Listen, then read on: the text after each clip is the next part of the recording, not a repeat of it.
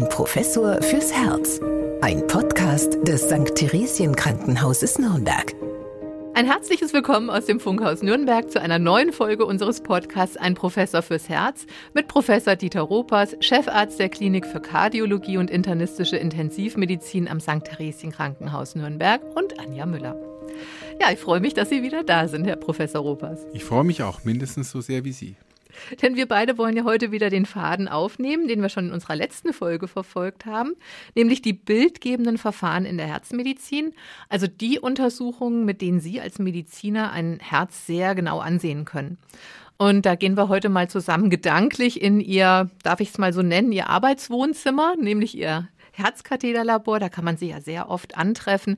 Was machen Sie denn im Herzkatheterlabor? In der letzten Folge haben wir ja nicht invasive bildgebende Verfahren besprochen, wo wir eben Diagnostik betreiben, wo wir sehen, äh, wie das Herz schlägt, wie die Herzleistung ist und auch äh, indirekt Rückschlüsse äh, ziehen auf Herzdurchblutung und Herzdurchblutungsstörung.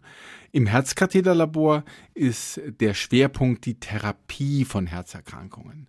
Also hier ist die Diagnostik etwas, was im Vorfeld ja schon geleistet worden ist und wo man dann eben festgestellt hat, dass äh, möglicherweise Probleme da sind, die eine Therapie bedürfen. Und das muss dann natürlich invasiv gewissermaßen vor Ort direkt am Herzen passieren. Und Hauptaufgabe des äh, Katheterlabors ist die Therapie der Herzkranzgefäßerkrankung, wo also Engstellen in den Herzkranzgefäßen sind, die die Durchblutung des Herzmuskels gefährden, im schlimmsten Fall vielleicht einen Herzinfarkt auslösen. Und diese Engstellen lassen sich eben dann im Herzkatheterlabor darstellen, genau vermessen, auch in der Relevanz beurteilen und dann eben therapieren, indem man zum Beispiel diese Engstellen mit einem Ballon dilatiert oder eine Gefäßstütze implantiert. Ja, da müssen wir jetzt aber trotzdem noch mal so ganz an den Anfang zurückgehen zu dem Begriff Herzkatheterlabor. Das hat ja jetzt nun seine Bezeichnung von dem Begriff Katheter. Vielleicht können Sie uns erst noch mal ganz kurz und ganz einfach erklären, was ein Katheter ist. Ein Katheter ist eigentlich ein äh, sehr langer Plastikschlauch. Das sind äh, ungefähr 1,50 Meter lang. Der wird eingeführt über eine Schlagader. Das ist bei uns meistens die Pulsschlagader am Handgelenk. Man kann aber auch die Beinschlagader verwenden. Dort wird eine wir nennen das Schleuse, ein kleinerer Plastikschlauch platziert, über den man dann eben den Katheter einführt. Der Katheter wird dann mit Hilfe eines Drahtes, der sozusagen als Schiene dient, in die Arterie eingeführt. Der Draht wird dann bis zu den Abgängen der Herzkranzgefäße vorgelegt. Darüber wird dann dieser Katheter vorgeschoben und man sondiert dann die Abgänge der Herzkranzgefäße. Also wir haben ein linkes Herzkranzgefäßsystem für die Vorder- und Seitenwand der linken Herzkammer und ein rechtes Herzkranzgefäß für die Hinterwand. Beide Herzkranzgefäße haben einen eigenen Abgang aus der aufsteigenden Hauptschlagader. Das kann man mit den Kathetern sondieren und dann wird eben über den Katheter Kontrastmittel appliziert und eine Röntgenaufnahme ähm, angefertigt, die uns dann einen Koronarbaum zeigt. Also genau die Situation der Herzkranzgefäße, wie eben diese den Herzmuskel mit Blut versorgen. Aber dann muss ich mir ja diesen Katheter also auch sehr, sehr dünn vorstellen. Ja, also das ist, da gibt es so eine Standardgröße, wir nennen das 6 French. Ein French sind 0,23 Millimeter. Wenn Sie also 6 mal 0,23 Millimeter nehmen, dann sind Sie ungefähr bei 1,4 Millimeter. Das ist der Innendurchmesser eines solchen Katheters. Man kann aber auch mit vier French-Kathetern untersuchen. Das ist über Lauf der Jahrzehnte natürlich alles sehr viel feiner und ähm, ähm, ja auch eben ähm, schonender für den Patienten entwickelt worden. Die Arterien haben keine Schmerzrezeptoren in der Gefäßinnenhaut. Ich sage immer, der liebe Gott hat nicht vorgesehen, dass man mit solch einem Katheter das Herz untersucht und deswegen ist das nicht angelegt. Die Patienten erleben vielleicht einen bestimmten Druck, aber keine Schmerzen bei dieser Untersuchung. Vom Bein aus durchgeführt äh, merken die Patienten meistens überhaupt nicht, dass man hier mit einem Katheter über die Beinschlagader, die Bauchschlagader und die Brust Schlagader dann das Herz aufsucht. Also es gibt diese zwei Zugänge, einmal über den Arm und einmal über die Leiste. Genau. Die Leiste ist der traditionelle Zugang, den man über viele Jahre verwendet hat. Die Leistenarterie ist relativ groß ähm, und bei den meisten auch gut zugänglich. Und auf diese Weise konnte man auch die Katheter eben gut einführen. Die meisten Katheter wurden dann auch so hergestellt, dass sie die Anatomie gewissermaßen wiedergegeben haben und so relativ schnell das Herz erreicht werden konnte. Ja, und dann hat man eben gesehen, dass äh, das auch über die Schlagader an der Handgelenksarterie funktioniert. Und das ist insofern vorteilhaft für den Patienten, als er nach der Untersuchung, das wird mit einem Druckverband dann eben stabilisiert, ganz mobil ist. Also die Patienten können ins Café gehen, die können herumlaufen, die können auf die Toilette gehen, ganz wichtiger Aspekt für unsere Patienten. Während sie natürlich, wenn sie von der Beinschlagader aus untersucht werden, zunächst mal für einige Stunden bis hin zum nächsten Tag Bettruhe haben müssen, damit man eben diese Punktionsstelle mit einem entsprechenden Druckverband so absichern kann, dass es zu keiner Nachblutung kommt. Und Nachblutungen sind mithin das größte Risiko bei der Herzkatheteruntersuchung, denn immerhin, wir punktieren eine Schlagader und da kann es natürlich bluten. Und die Handgelenksarterie lässt sich sehr, sehr gut mit einem speziellen Verband, der dafür entwickelt worden ist, so stabilisieren, dass es eben zu keiner Nachblutung kommt. Bei den Beinen kann es manchmal schwierig sein, wenn wir sehr adipöse Patienten nehmen, zum Beispiel, diesen Druckverband so anzulegen, dass er auch zuverlässig äh, das ähm, Gefäß abdichtet. Und da sind also Blutergüsse bis hin zu Nachblutungen doch etwas häufiger. Der sichere Zugang ist der über die Handgelenksarterie. Ja, aber trotzdem, wenn Sie das so schildern, also für mich hört sich das ja natürlich auch so ein bisschen gefährlich an. Also, dass ein dünner Draht durch die Arterie bis zum Herzen geschoben wird, das ja ist für den Nichtmediziner oder die Nichtmedizinerin äh, schon ein bisschen gewöhnungsbedürftig. Ja, wie gefährlich ist denn die Untersuchung jetzt für das Herz? Im Grunde, wenn man die Koronarangiographie jetzt hier herausstellt, über die wir uns ja gerade unterhalten, Herzkatheter gibt noch andere Aspekte, vielleicht sprechen wir noch drüber, aber die Koronarangiographie da erreicht man das Herz gar nicht, weil die Herzkranzgefäße, die entspringen eigentlich oberhalb der Hauptschlagaderklappe, also bevor das Herz überhaupt kommt, entspringen die Herzkranzgefäße auf der aufsteigenden Aorta. Deswegen muss man sich eigentlich um das Herz direkt keine Sorgen machen. Natürlich, wenn man an den Kranzgefäßen auch manipulativ arbeitet, wenn man also Engstellen versucht zu erweitern oder aber eine Gefäßstütze zu implantieren, kann es in seltenen Fällen zu Komplikationen kommen. Eine solche Erweiterung kann damit verbunden sein, dass das Gefäß, dass die Innenhaut vielleicht äh, sich ein bisschen aufspaltet, dass es zu einem leichten Einriss kommt, einer sogenannten Dissektion. Ähm, für eine solche Komplikation wurden eben diese Gefäßstützen implantiert, die jetzt ja standardmäßig eingesetzt werden, weil man eben gesehen hat, dass äh, Patienten die mit einem Stent versorgt sind, auch langfristig an dieser Stelle, wo behandelt worden sind, kein Problem äh, entwickeln. Also ist das eine sehr seltene Komplikation, die jetzt in der Regel gut beherrscht wird, eine solche Koronardissektion. Natürlich, wenn man dort untersucht, kann es zu anderen Problemen kommen. Es kann zu äh, Thrombosen kommen, die vielleicht verschleppt werden und in der Peripherie dann ein äh, kleines Gefäß verstopfen, was einen kleinen Herzinfarkt auslösen kann. Es können Rhythmusstörungen auftreten. Das sind alles sehr, sehr, sehr seltene Komplikationen. Insgesamt ist die Koronarangiographie ein sehr sicherer Eingriff. Der Eingriff wird ja auch bei vollem Bewusstsein des Patienten durchgeführt. Im Gegenteil, wir ähm, fordern die Mitarbeit des Patienten ein. Der Patient muss Atemkommandos befolgen, während wir die Aufnahmen äh, durchführen. Das sind ja kleine Filmsequenzen, die wir ableiten. Ist es sehr günstig, wenn der Patient eben nicht atmet.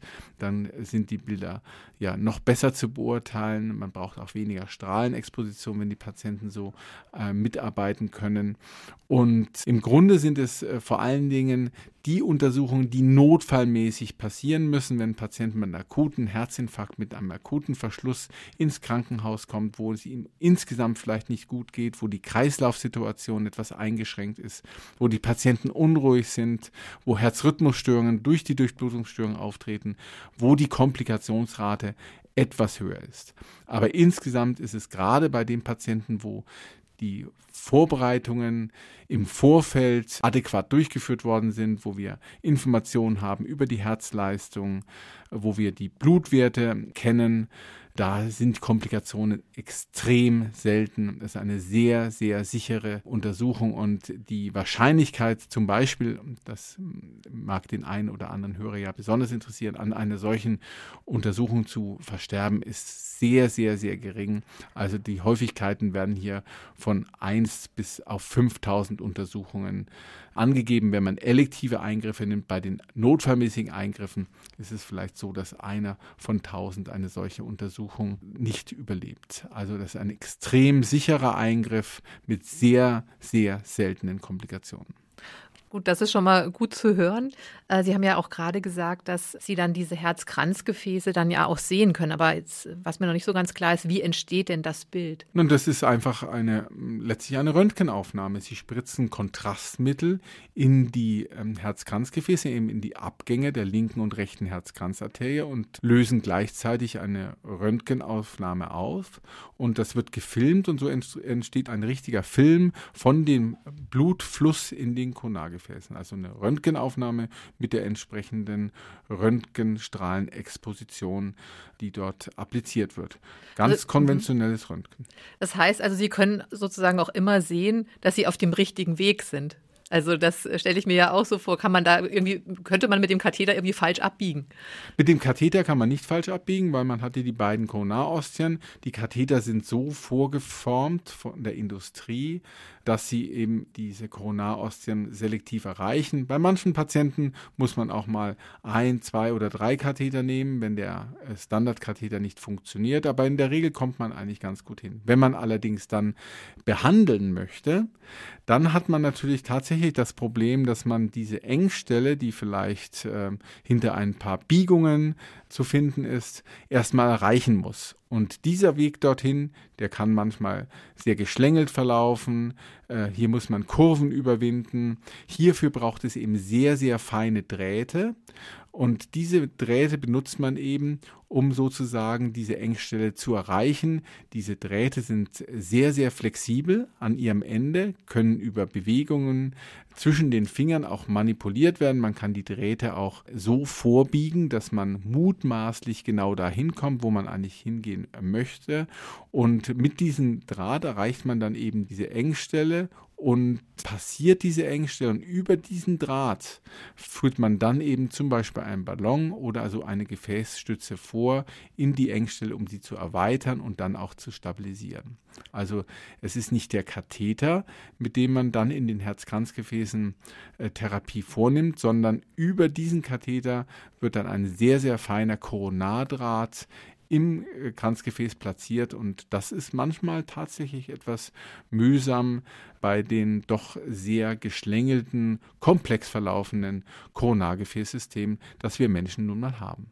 Aber dieses Herz würde sich ja dann bei Ihnen auch auf dem Monitor zeigen. Also das ist ja eine Live-Aufnahme, die Sie dann verfolgen. Und dementsprechend wissen Sie ja dann auch, ah, da ist diese Engstelle in den Herzkranzgefäßen und da muss ich jetzt mit meinem Draht hin. Genau. Und wenn wir sehen, dass ich äh, sozusagen einen falschen Weg nehme, dann äh, muss man den Draht eben zurückziehen und äh, versuchen, den richtigen Weg, die richtige Abbiegung zu nehmen. Das ist wegen, wie gesagt, manchmal kann das schwierig sein, aber in der Regel gelingt es gut, weil wir eben dieses Live-Bild haben. Wir wissen immer ganz genau, wo wir mit unserem Draht im Koronargefäß sind. Und ist dann der Patient oder die Patientin auch bei diesem Eingriff dann noch bei Bewusstsein? Die Patienten sind in der Regel immer bei Bewusstsein. Auch bei diesen Eingriffen. Es ist auch manchmal sehr hilfreich, wenn zum Beispiel dann wir eine solche Gefäßintervention, äh, wie wir das nennen, vornehmen. Also wenn wir zum Beispiel einen Ballon äh, platzieren und den dann am Aufblasen, ist ja für ein paar Sekunden der Blutstrom ähm, limitiert, vielleicht sogar ganz unterbrochen. Dann berichten die Patienten über Beschwerden, die dann vielleicht so ähnlich sind wie die Beschwerden, die sie ins Krankenhaus geführt haben. Und dann wissen wir, aha, wir haben hier jetzt die Stelle erwischt, die tatsächlich auch für die Probleme des Patienten verantwortlich sind. Denn viele Patienten, das muss man leider sagen, haben nicht eine Engstelle in ihrem Herzkranzgefäßsystem, sondern mehrere, zum Teil auch ganz viele. Und da dann die Engstelle zu finden, die ganz besonders groß große Probleme macht, ist nicht immer ganz einfach. Und es ist auch nicht immer nur das Bild, was wir im Katheterlabor sehen, wo wir einen bestimmten Eindruck haben über die Hochgradigkeit einer solchen Engstelle, sondern was eben auch zählt, gerade wenn es nicht ganz und gar verschlossen oder subtotal verschlossen ist, ist eben die sogenannte hämodynamische Relevanz. Also macht die Engstelle auch ein Problem, was den Blutfluss betrifft. Und das kann man anhand des äh, reinen Röntgenbildes oft gar nicht so gut beurteilen. Und seit einigen Jahren gibt es eben hier die Möglichkeit, einen bestimmten Draht über eine solche Engstelle vorzubringen, der einen die Möglichkeit ergibt, gleichzeitig den Blutdruck vor und nach der Engstelle simultan zu messen. Und wenn dieses Verhältnis einen bestimmten Wert unterschreitet, dann soll man diese Engstelle behandeln? Ist das nicht der Fall, ist es nicht notwendig, diese Engstelle zu behandeln. Und dann ist es eben auch so, dass das auch in den nächsten Jahren sich in der Folge herausstellt, dass eben dieses ein sehr zuverlässiges äh, Verfahren ist, Engstellen so zu beurteilen, dass die Patienten von einer Therapie profitieren oder eben nicht. Also äh, diese sogenannte Druckdrahtmessung hat uns in den letzten Jahren sehr, sehr viel weitergeholfen. Und äh, das hört sich ja sehr elegant an, wenn Sie sagen, also da ist jetzt eine Engstelle und dann führen wir da einen Ballon hin und den blasen wir auf und dann wird diese Engstelle weiter und dann kann das Blut wieder durchfließen. Aber wie muss ich mir denn das vorstellen? Das muss ja ein, ein winziger Ballon sein. Ja, also der kleinste Ballon, den wir jetzt haben, ist ein Millimeter breit, wenn er aufgeblasen wird. Es gibt aber noch kleinere Ballons ähm, und diese Ballons gehen bis vier oder sogar fünf Millimeter. Die Herzkranzgefäße sind ja zu Beginn ungefähr vier bis fünf Millimeter groß und werden dann immer kleiner, je weiter in die Peripherie man kommt. Und sinnvoll behandeln äh, sollte man Gefäße, die na, einen Durchmesser haben von zwei Millimeter und mehr. Und bei sehr, sehr engen Gefäßen, wenn also die Engstelle, die Stenose sehr hochgradig ist, braucht man eben sehr dünne Ballons. Das wird dann zunächst mal mit einem dünnen Ballon behandelt und dann nimmt man einen etwas größeren und dann vielleicht noch einen etwas größeren und dann hat man die Stenose so weit erweitert, dass als nächstes dann eine Gefäßstütze platziert werden kann. Diese sogenannten Stents, das ist ja so eine Art Maschendrahtzaun. Ich erkläre es dem Patienten auch gerne mit der Feder eines Kugelschreibers. Also wenn Sie einen Kugelschreiber aufschrauben, dann ist ja da immer so eine Feder drin, so ein längliches, äh, ja ungefähr zwei, drei Zentimeter langes Gebilde. Und so ähnlich sehen die Stents auch aus. Die sind aus Edelstahl und die Stents sind wiederum montiert auf einen Ballon. Und der Mechanismus dahinter ist, dass man eben die auf dem Ballon montierten Stents in diese Engstelle einbringt und dann den Ballon aufbläst. Und damit wird dieser Maschendrahtzaun, dieses Edelstahlgerüst, fest in die Gefäßwand hineingedrückt. Die Engstelle wird aufgemacht und dann wird der Ballon wieder abgelassen und der Ballon wird dann entfernt und der Maschendrahtzaun bleibt im Gefäß als Stütze vorhanden. Und hier werden durchaus Drücke verwandt von 12, 14, 16, 18 Atü. Wenn Sie sich überlegen, dass Ihr Autoreifen vielleicht 2,5, vielleicht 3 Atü hat, dann sieht man, mit welchen großen Kräften man hier am ähm, Herzkranzgefäß arbeitet, um eben solche Engstellen, die sind oft sehr verkalkt und widerstandsfähig, aufzudehnen, damit der Blutfluss wiederhergestellt werden kann. Und es ist ja sogar möglich, über einen Herzkatheter eine Herzklappe zu ersetzen, oder? Jetzt sind wir tatsächlich am Herzen angekommen. Bisher haben wir uns ja mit den Herzkranzgefäßen beschäftigt. Aber auch Herzklappenerkrankungen lassen sich in der Zwischenzeit durch Herzkatheter gestützte Verfahren behandeln.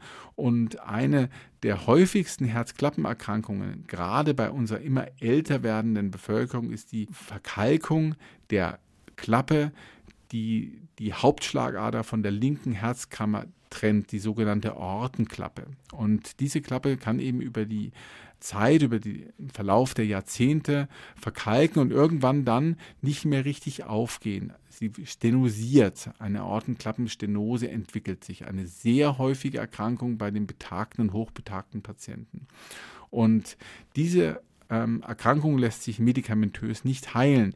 Hier ist die einzige Therapie ähm, der Ersatz der Klappe. Und früher, so bis vor 15 Jahren, war hierfür immer ein Eingriff notwendig, wo man den, das Brustbein und den Brustkorb eröffnet hat. Und das ist natürlich gerade für diese sehr alten Patienten eine große Belastung gewesen.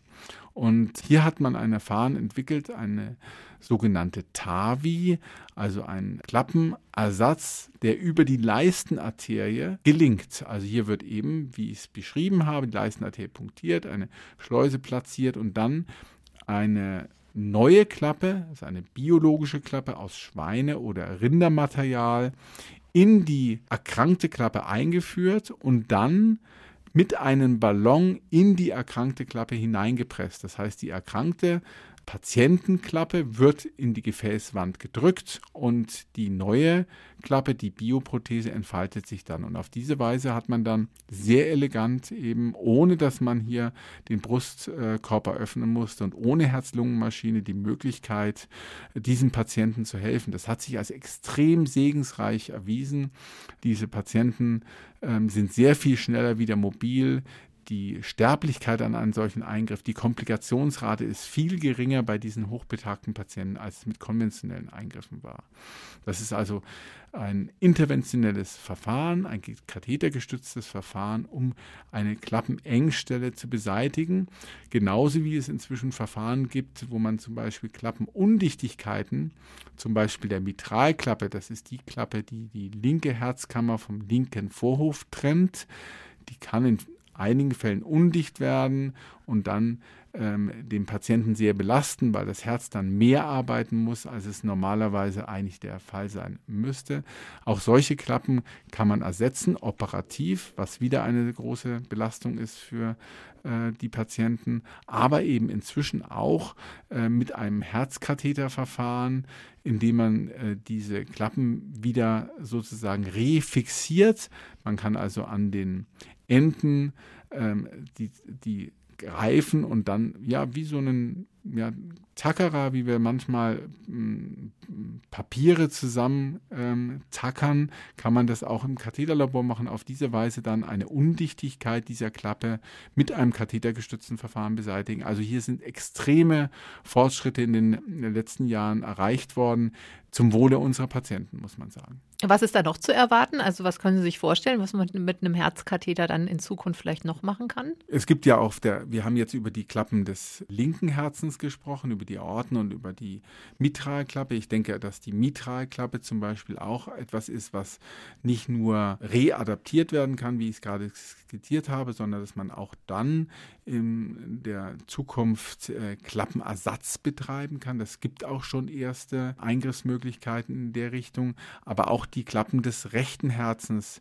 ähm, insbesondere die Trikospidalklappe, die also den rechten Vorhof und die rechte Herzkammer voneinander trennen, ähm, kann man zunehmend auch mit kathetergestützten Verfahren behandeln. Und das ist insofern ein spannendes Thema, als dass man gerade diese Klappe operativ in der Vergangenheit gar nicht so gerne angegangen hat, denn die Ergebnisse waren mehr als ernüchternd. Und ähm, hier ist man mit einem, ja, oder mit verschiedenen kathetergestützten Verfahren in der Zwischenzeit unterwegs, um diese Patienten ähm, zu behandeln, die hier eine Undichtigkeit haben, die dann große Auswirkungen hat auf die Leistungsfähigkeit der Patienten, auf äh, die Entwicklung von Lebererkrankungen, wenn sich das Blut dann vor dem rechten Herzen staut, auf die Entwicklung von ja, Bauchwasser, also Aszitis, die diese Patienten entwickeln. All das kann man dann reduzieren, indem man diese Klappe auch behandelt und das eben nicht operativ. Also ähm, letztlich muss man sagen, der Fantasie sind hier, glaube ich, keine Grenzen gesetzt. Die Entwicklung ist enorm. Operative herzchirurgische Eingriffe durch interventionelle, schonende Verfahren für den Patienten zu ersetzen. Was würden Sie sagen? Wie viele Herzkatheteruntersuchungen haben Sie schon in Ihrem Leben gemacht? Nun, ich mache das jetzt ja seit äh, 25 Jahren.